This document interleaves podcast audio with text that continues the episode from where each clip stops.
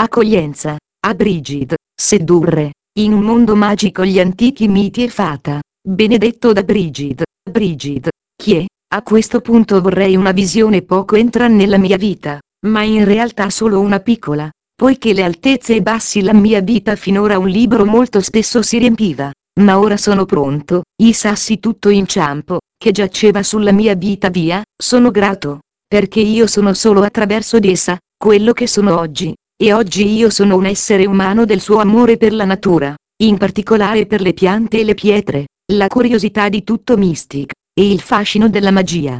Ha fatto una carriera, per quindi mi sento veramente nominato. Ora finalmente, posso il mio compito vita si incontrano, condividendo il mio talento per il bene del popolo inserti, e la mia conoscenza, io fin dalla mia giovinezza hanno accumulato, può trasmettere ad altre persone, attraverso i miei prodotti come oli essenziali magici, Magic Glass Candle, magiche oli essenziali spray, e altro ancora. È possibile creare un collegamento tra il materiale e il mondo spirituale. Naturalmente potrei solo azzardare questo passaggio, perché mio marito ha rafforzato la schiena. Oggi conduciamo insieme l'azienda www.ndrswltmport.com facendo riferimento alla sezione magico e misticismo specializzata.